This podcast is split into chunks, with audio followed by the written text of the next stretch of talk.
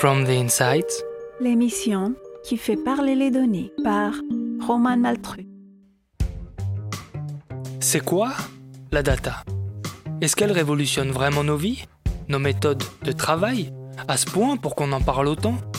Et surtout, comment ne pas rester en marge de cette révolution qui est en marche?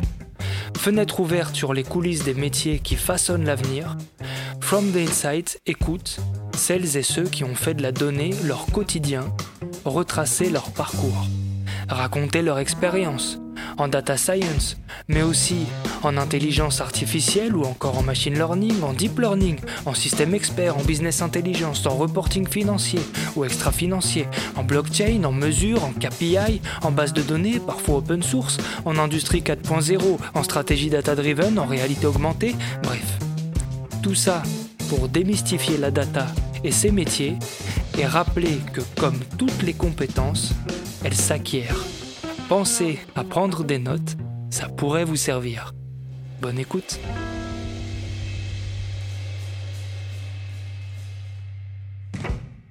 Olivier, si je m'adresse à toi comme euh, le responsable du master en, data management, euh, selon et, ancien entrepreneur, qu'est-ce que tu dirais, selon toi, qu'une entreprise lambda, euh, qu'est-ce qu'elle a à gagner de l'exploitation de ces données ou, des données euh, d'une manière générale?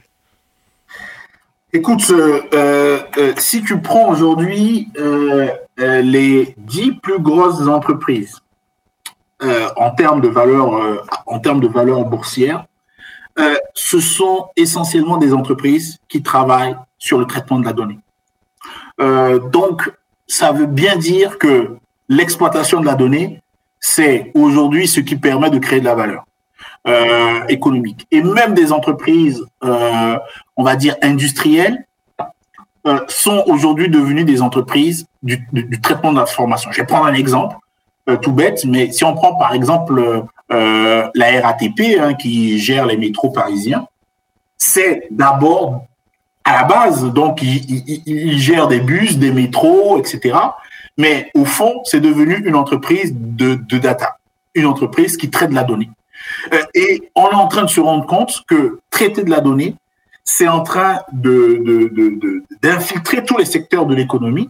Et donc, euh, euh, une entreprise qui veut survivre doit être obligée de, traiter de la donnée. Et une entreprise qui veut se développer, donc qui veut innover, c'est une entreprise qui doit traiter de la donnée. Et si on regarde aujourd'hui les entreprises qui, dépensent le plus en R&D, je dis bien les entreprises qui dépensent le plus en recherche et développement, ce sont également des entreprises euh, de la donnée, euh, que ce soit euh, les Apple, les Google, etc.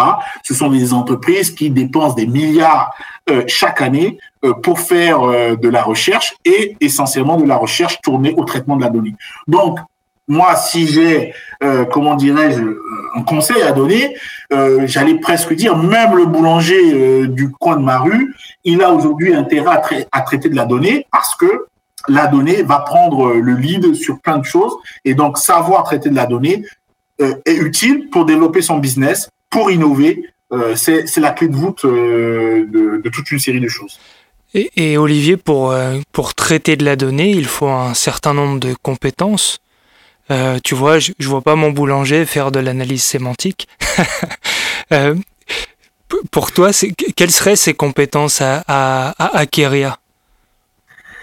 Alors, euh, en effet, euh, moi, même moi, le, le, boulanger qu'au bout de ma rue, je le vois pas euh, traiter de la donnée, mais, mais c'est là où tu vas être surpris, mais que ce soit les agriculteurs, aujourd'hui, un agriculteur, euh, il utilise la data pour savoir à quel moment euh, il faut il faut labourer, à quel moment il faut récolter. Il prend les données qui sont les données météorologiques, les données, etc. Donc attention, même le boulanger de demain. Et, et, si je le dis, ce n'est pas ce n'est pas rien parce que mon boulanger il il a, il a développé euh, des systèmes de. Alors, c'est du marketing, et la, la, la data, c'est aussi faire du marketing. Bien sûr. Il a développé des systèmes de cartes d'abonnement Mhm. euh, où on peut payer, euh, enfin, on a une, une carte de fidélité, etc.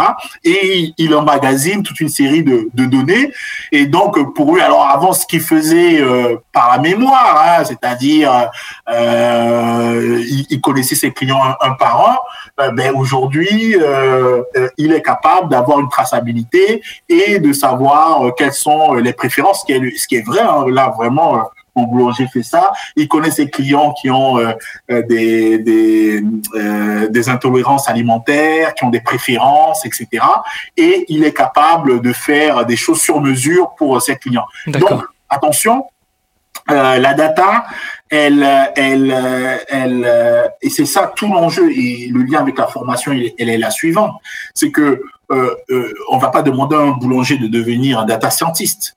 Par contre, que il y ait des outils de data science qui soient à la portée du boulanger. Ça, ça va être un enjeu.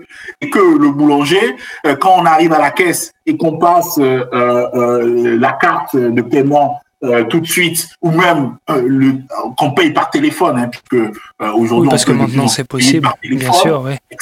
Donc le boulanger, il récupère de la data. Mhm. Et donc, euh, il ne s'agit pas au boulanger d'être, d'avoir un data scientist euh, au fin fond de sa boulangerie. Ça, ça, ça va être un peu chaud. Par contre, euh, que il ait les logiciels qui lui disent quand vous rentrez dans son euh, dans sa boulangerie, ah, il y a Monsieur euh, euh, Mamadi qui arrive et lui, il a des problèmes avec, euh, il a du, du gluten et donc il faut lui, lui faire des propositions. Ça, ce n'est pas de la science-fiction. Euh, Demain, on, on va, on va, on va, on va y arriver. Être capable de faire des offres qui soient de plus en plus personnalisées, c'est des choses qui, qui vont arriver. Donc concrètement, l'un des enjeux en termes de formation, il y a deux niveaux. Il y a ceux qui vont faire de la formation pour construire les outils que vont utiliser le boulanger. Oui, donc Et là c'est du coup très le- technique. On imagine que c'est euh, voilà écrire soi-même les algorithmes, les codes, etc. Donc euh, C'est ce qu'on va appeler des euh, hard skills, ces compétences Exactement. purement techniques. Mhm. Exactement. Euh, euh, et alors, je, et je, je, je reviendrai hein, entre hard skills et soft skills. Et puis, il y a aussi les, les, les gens qui vont exploiter de la donnée à travers des outils euh, comme des logiciels tout faits. Donc, ça, c'est la première chose. Maintenant, dans les gens qui vont développer, puisque moi, je, forme plutôt des gens qui, vont développer toute une série de solutions qui vont permettre notamment aux boulangers de les, utiliser. Là, il y a les compétences techniques. Et puis, et là, je vais peut-être te surprendre, mais je crois que, euh, contrairement à ce qu'on croit, euh, euh, euh, les, les, les grosses compétences de demain, euh, notamment dans la data, ce sont ce qu'on pourrait appeler les soft skills, c'est-à-dire toutes les compétences qu'il y a autour des compétences euh, classiques, euh, mathématiques, informatiques, etc. C'est euh, les compétences, par exemple, euh, de, de, de créativité, de, de, de communication. Euh, Aujourd'hui, quelqu'un qui, qui de coopération. Aujourd'hui, on ne peut pas faire de travail sur la data si on n'est pas capable de coopérer et donc de travailler dans des écosystèmes et de coopérer. Et donc, quelqu'un qui travaille, un data manager, quelqu'un qui travaille dans la data, qui n'est pas capable de communiquer et de coopérer, c'est quelqu'un qui euh, n'a aucun avenir dans la data parce que euh, pour euh, euh, partager d'une part ses, compétences et pour partager ses solutions ou même pour acquérir de, de nouvelles compétences, il est obligé de dialoguer avec d'autres personnes. Donc la communication est un élément clé, la coopération est un élément clé, mais également la créativité. On a l'impression que euh, la data, c'est les métiers de la data sont des métiers, euh, c'est vrai techniques, mais euh, je vais peut-être surprendre, mais c'est d'abord des métiers créatifs. Mhm. Pourquoi? Euh, Parce que euh, euh, il faut des capacités à, euh, à, à, à trouver du sens, à interpréter. Et euh, bizarrement, euh, la machine ne donne pas d'interprétation, n'est pas capable d'interpréter. Euh, ceux qui sont capables d'interpréter, pourquoi la machine n'est pas capable de le faire? D'abord parce que les modèles qui sont utilisés par les robots reposent toujours sur des choses qui se sont déjà déroulées. Donc, il ne faut pas attendre d'un robot qu'il trouve des solutions nouvelles parce que il s'est construit, il se construit, il est capable de proposer que des choses à partir de l'historique. Donc, euh, euh, jamais, euh, en tout cas pour le moment, quand je dis jamais, peut-être dans 150 ans, mais on ne sera plus là pour le voir, un robot est capable de, de, de, de créer. Et ça, c'est vraiment une spécificité humaine. C'est-à-dire, on est capable, sans historique, de pouvoir inventer des choses. Pourtant, tu as vu cette, euh, cette IA qui est capable de peindre euh, des tableaux euh, totalement inédits, et d'ailleurs qui a vendu des toiles à des prix. Absolument. mais, bon, il y, a, un effet marketing, mais sincèrement, en termes de créativité, c'est-à-dire la capacité à, à, à, imaginer des choses. Mhm. Parce que ces robots reposent quand même sur le traitement de, de, du passé. Bien sûr. Et, tant que tant que euh, on, est dans, dans la logique de l'analyse du passé, euh, jamais on ne peut trouver de solution euh, complètement complètement nouvelle. Donc, je reste convaincu que les métiers de la data sont des métiers qui exigent, c'est vrai, des compétences techniques, mais qui exigent des soft skills, qui sont des compétences des compétences de créativité et ça, et ça, et ça va de plus en plus être nécessaire, de plus en plus utile. D'autant plus que euh, j'ai oublié de le dire, mais euh, il y a un secteur qui va être énormément victime de l'automatisation, c'est le secteur de la data. C'est-à-dire que, paradoxalement, euh, l'un des secteurs qui se transforme le plus, qui est le plus victime des, algorithmes, hmm. c'est d'abord les métiers de la data. Oui, c'est vrai que ça se voit de plus en plus. Il y, a, même des outils qui te permettent de coder sans coder, en fait.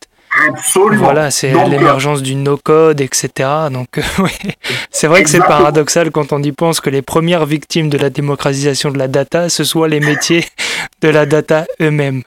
Exactement. Et c'est pour ça que j'ai dit, moi, à mes étudiants, attention, euh, si vous voulez demain continuer à, travailler sur les métiers de la data, les compétences qu'il va falloir développer, c'est pas les, compétences sur lesquelles les robots ils sont bons parce que là, vous n'avez aucune chance.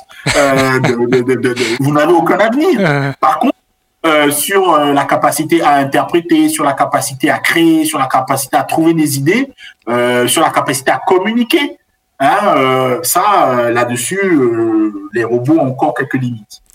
Et, Olivier, comment est-ce qu'on peut se former au métier de la data? Alors, alors, sans, évidemment, tu vas parler du master, mais, mais est-ce qu'il y a d'autres manières de se former? Est-ce qu'on peut se former tout seul? Euh, Parce qu'il y a beaucoup de MOOC sur Internet. Qu'est-ce que tu conseilles à quelqu'un qui veut voilà, apprendre de la donnée Par où commencer? Euh, Alors, contrairement à ce qu'on pourrait croire, c'est vrai que je suis responsable d'un master, mais je ne vais pas, euh, je ne vais pas prôner la formation d'un master parce que euh, un master qu'est-ce que c'est? C'est un diplôme. Et qu'est-ce que à quoi sert un diplôme? Un, diplôme d'abord contrairement à ce qu'on pourrait croire ça ne sert pas d'abord à apprendre. Un diplôme ça ça ça a une, une, seule une principale utilité c'est de favoriser l'insertion professionnelle. Mmh. mais euh, l'apprentissage euh, elle n'est pas la, la spécificité du diplôme. D'abord on apprend plus. Ça c'est ma conviction. Et même mieux en dehors euh, du, diplôme. Oui, oui, non, mais. Non, mais tu euh, fais bien de le dire, c'est vrai que sur le terrain, euh, au quotidien, on apprend beaucoup de choses. oui, oui, oui. Donc, donc j'insiste bien, le but d'un diplôme, ce n'est d'abord, ce n'est pas d'apprendre. Mhm. Si vous voulez apprendre, il y a plein de mécanismes, plein d'endroits qui permettent d'apprendre, mais les écoles, par exemple de data, euh, leur première vertu, ce n'est pas de favoriser l'apprentissage, puisque de toute façon, ceux qui apprennent le plus, même dans ma formation, ne l'apprennent pas spécifiquement dans ma formation, c'est ce qu'ils apprennent éventuellement ailleurs. Donc, au fond, pour apprendre, franchement, euh, il n'y a pas 10 000 solutions. Euh, pour apprendre, aujourd'hui, avec la transformation digitale, on peut apprendre tout seul. Euh, il existe énormément de, solutions. Euh, tu as parlé des MOOC, mais on peut même aller plus loin. Aujourd'hui, il y a toute une nouvelle génération euh, de, solutions d'apprentissage euh, qui, euh, permettent, euh, permettent d'apprendre, qui vont même plus loin que le MOOC, qui permettent de s'exercer. Parce que la difficulté euh, des MOOC notamment, c'est que ça permet de transmettre de la connaissance, mais apprendre, c'est aussi faire c'est être capable de faire. Et ce qu'on attend de quelqu'un qui travaille dans la data, c'est la capacité à exécuter un, ensemble de tâches. Et pour ça, il n'y a pas d'autre solution, il faut pratiquer. Mhm. Et il y a toute une nouvelle génération de d'outils euh, qui aujourd'hui, euh, avec l'intelligence artificielle, permettent euh, de d'apprendre, euh, d'apprendre, d'apprendre tout seul. Alors on peut utiliser des MOOC euh, et les MOOC euh, et toutes les, toutes les informations qu'on a pour acquérir une culture une mhm. connaissance, une culture. Et puis, lorsqu'on veut monter en compétence, là, il n'y a pas de solution, il n'y a pas d'autre secret que euh, de pratiquer. Et pour pratiquer, il existe aujourd'hui de plus en plus de, de solutions euh, qui, qui, sont aussi robotisées, qui utilisent euh, des, des algorithmes. Euh, je veux pas faire de pub, mais euh, des, mais je, des, applications du type DataCamp, euh, euh, mais on le voit même par exemple pour les langues, puisque j'ai pas envie de, de, forcément faire de de, de, de, de publicité. Oui, c'est vrai qu'il y a des applications où en fait on te laisse coder et on te dit où est-ce que tu as fait des erreurs. Exactement. Hein? Et, ces outils-là, c'est la même chose, par exemple, si aujourd'hui quelqu'un veut apprendre une langue, pour que les gens comprennent, hein, parce qu'il y a des gens peut-être qui nous écoutent et qui, euh, aujourd'hui, pour apprendre l'anglais, euh, pour apprendre une langue, il euh, n'y a pas de secret pour apprendre une langue, il faut la pratiquer. Il faut faire des exercices, il faut la pratiquer. Et il existe plein de solutions qui permettent de travailler à son rythme et de façon personnalisée en s'exerçant. Et il y a des logiciels vraiment très efficaces hein, pour apprendre les langues. Alors, euh, euh bien évidemment, ça, n'empêche pas qu'il va falloir faire de l'immersion, il va falloir, il y a plein d'autres choses. Mais euh, le développement de ce genre d'outils-là est très prometteur. Et c'est ce qui est en train d'arriver dans la data. Il existe plein de solutions qui permettent de, s'exercer grâce, grâce à un robot. Donc pour moi, pour apprendre, il y a surtout pour apprendre à travailler la donnée, euh, il n'y a rien de mieux qu'un apprentissage de façon autodidacte. Par contre, par contre, l'apprentissage, c'est également s'insérer dans une communauté. on, pour apprendre, on apprend mieux quand on est dans un quand on est dans un environnement où il y a du lien social. Donc, apprendre seul, c'est bien, mais pour apprendre mieux, vaut mieux être dans un environnement. Et cet environnement-là, alors c'est pas, encore une fois, ce n'est pas du tout euh, les écoles. Euh, c'est, euh, on a aujourd'hui ce qu'on appelle des, des, des, plateformes. Il y a des communautés. Je vais, ça m'embête de citer des marques, mais je vais citer quand même sur la data. prenez par exemple des plateformes comme Kaggle, qui est une plateforme qui est une filiale de Google maintenant, où sur la data, vous allez pouvoir aller rencontrer des gens euh, qui euh, vont vont faire des challenges, qui vont mettre leur code, etc. Et qui, à travers le forum, vont vous permettre d'échanger, de discuter. Si vous avez des difficultés, vous allez pouvoir échanger avec eux, regarder ce que eux ils ont fait, etc. Donc, pour apprendre, il y a deux choses. Un, il faut le faire seul, donc il y a la dimension individuelle. Euh, je parle là euh, à quelqu'un qui, qui a envie de monter en compétence. Et puis, deuxièmement, il faut s'insérer dans ce qu'on appelle des communautés.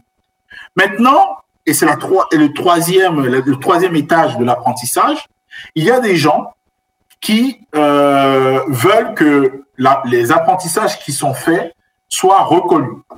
C'est-à-dire qu'ils s'investissent dans un apprentissage et ils veulent envoyer un signal euh, notamment au marché, notamment aux employeurs, en disant oh moi euh, je veux que vous sachiez que que maintenant je sais coder en Python, ok?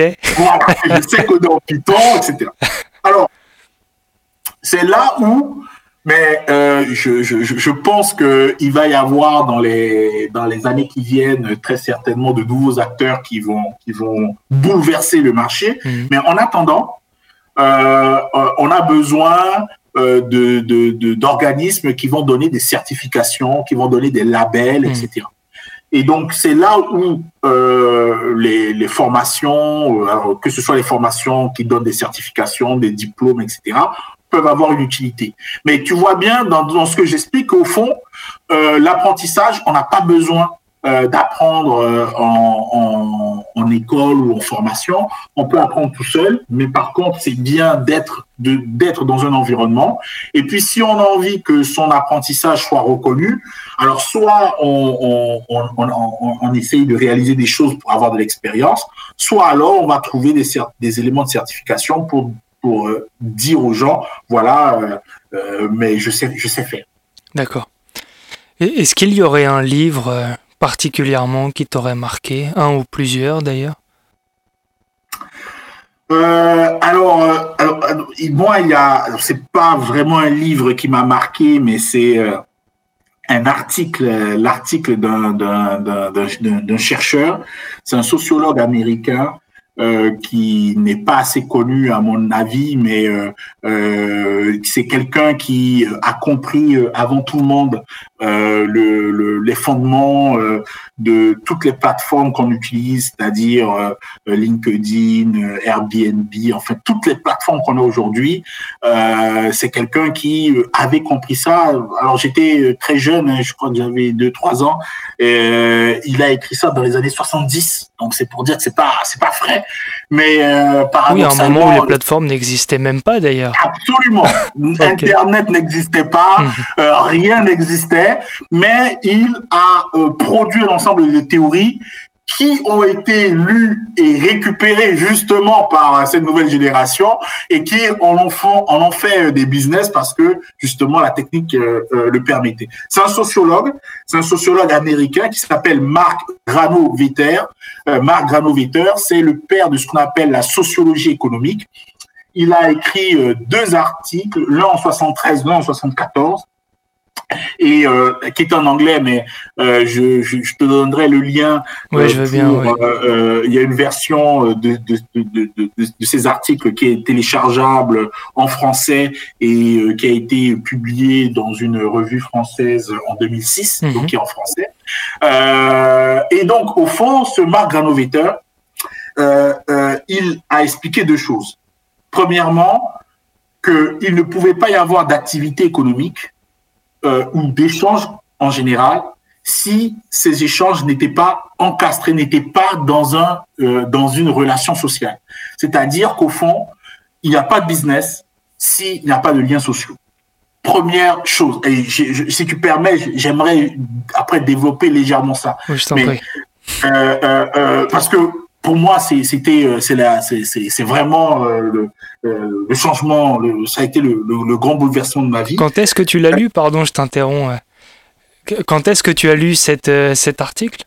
J'ai lu cet article, mais justement 2007, 2006-2007, et c'est ce qui a fait que vraiment euh, là j'ai foncé, j'ai fait ma thèse là-dessus parce qu'il y a eu une bon, je, je, j'ai découvert ça vraiment. Euh, l'article a été publié en 2006, mais moi je l'ai lu en 2007 et, euh, et, ça a vraiment bouleversé, bouleversé ça. Donc premièrement, il dit pas de business s'il n'y a pas de lien social. Euh, deuxième chose, mais ben, si le lien social est essentiel dans le business, il va, il va falloir penser comment est-ce qu'on crée le lien, quelle est la force des liens, comment se construisent les liens pour pouvoir faire le business. Et au fond, qu'est-ce qu'il dit? Il dit le réseau, est au cœur de l'activité économique pour trois raisons. Le réseau, c'est ce qui permet euh, d'augmenter la confiance. Le réseau, c'est ce qui permet euh, d'accéder à des ressources. Le réseau, c'est ce qui permet d'obtenir des informations qu'on n'aurait pas autrement. Euh, dit autrement, euh, quelqu'un qui veut faire du business, il a besoin d'informations. Et les informations, il peut les avoir que en, en, ayant, en, étant connecté avec des gens qui vont lui donner des bonnes informations. Deuxièmement, euh, euh, avoir accès à un réseau te permet d'avoir accès à des ressources. Et si on prend aujourd'hui, euh, qu'est-ce que c'est que Uber ou Airbnb C'est euh, une plateforme qui met en, relation des gens qui ont des ressources avec des gens qui recherchent des ressources. C'est-à-dire, j'ai besoin d'une voiture, j'ai pas de voiture, j'ai besoin d'une voiture pour me déplacer, je vais sur Airbnb et Airbnb me met en relation. Ensuite, le réseau, c'est ce qui permet d'augmenter la confiance. Euh, Qu'est-ce que c'est que LinkedIn? LinkedIn, c'est un système qui te permet euh, de, construire euh, des, de, de, trouver des recommandations pour, par exemple, trouver du boulot, des choses comme ça. Et au fond, grâce à, LinkedIn, tu vas pouvoir dire à quelqu'un, mais je connais quelqu'un qui connaît quelqu'un, enfin, on connaît quelqu'un ensemble. Sous-entendu, vous pouvez me, vous pouvez me faire confiance, en tout cas, vous pouvez m'accorder au moins un entretien ou etc. Donc, euh, Marc il a euh, fondamentalement euh, euh, révolutionné l'analyse économique en disant il faut du lien pour faire l'activité économique et le réseau est à la base de tout. Donc voilà vraiment l'article. Mais si tu permets, et vraiment j'ai été un peu bavard, non, non, je t'en prie, je t'en prie. Mais il y a, y, a, y, a, il y a un autre livre, c'est euh, euh, Les vertus de l'échec de Pépin, qui est, euh, qui, qui, est un, un, un philosophe euh, français. Oui, il est excellent ce livre, oui, oui. Les vertus de l'échec, oui. Les vertus de l'échec. Mm. Franchement, c'est vrai qu'en France, on a beaucoup parlé d'apprentissage. Eh bien, on ne peut pas apprendre si euh, on ne comprend pas euh, ce que c'est que échouer et si on n'est pas capable de, tirer des leçons des échecs. Et euh, l'apprentissage, c'est essentiellement la capacité à, tirer des enseignements de ses limites, de ses ignorances, de ses, de ses incompétences. Et donc, cet ouvrage est vraiment, alors ça n'a rien à voir avec la data a priori, et pourtant, pour faire de la data, je pense qu'il faut lire ce livre parce que euh, euh, tous les gens qui réussissent, et notamment qui réussissent en data, c'est des gens qui ont été capables de prendre connaissance, prendre conscience de leurs limites et euh, d'aller plus loin par rapport à ça. Mhm. Oui, les vertus de l'échec de Pépin, très enrichissant même pour l'entrepreneuriat. En fait, pour tous les domaines, il y a plein de choses à, tirer des, vertus de l'échec. Olivier, je te remercie pour, pour cet échange passionnant. On a un peu débordé sur le temps qu'on s'était convenu. Euh, mais, euh, mais euh, bon, écoute, j'ai même zappé des questions que je voulais te poser, donc ce sera peut-être l'occasion de se, de se revoir une prochaine fois. Merci encore pour ton temps. je te laisse le mot de la fin, peut-être. Non, mais mon mot de la fin, c'est euh, te remercier, te remercier pour cette euh, initiative parce que je trouve vraiment intéressant euh, le fait de pouvoir euh, laisser l'opportunité à des gens comme moi de pouvoir parler, surtout de parler sur la longueur. tu as vu que j'étais bavard et ça m'a permis de, de, de, de, développer. Mais je te, je, je te remercie pour l'invitation. Je te félicite pour cette initiative et vraiment un, un grand merci. J'ai passé un, excellent moment. Merci beaucoup Olivier. Est-ce qu'on peut laisser euh, un lien euh, aux auditeurs pour te contacter, ton LinkedIn peut-être? Absolument. Euh, je suis joignable sur mon LinkedIn, donc j'invite tous les tous les tous les tous les auditeurs à pouvoir me contacter sur Olivier Mamavi via via LinkedIn et je, je, je répondrai avec avec joie. Super. Merci Olivier.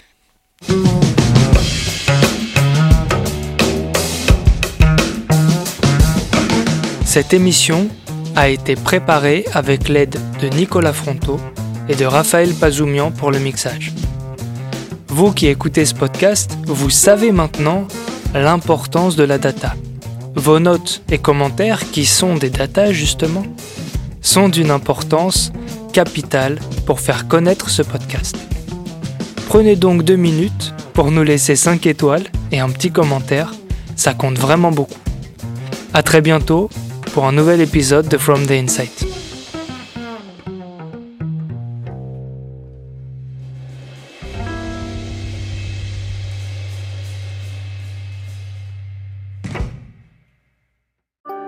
À suivre sur fromtheinside.com.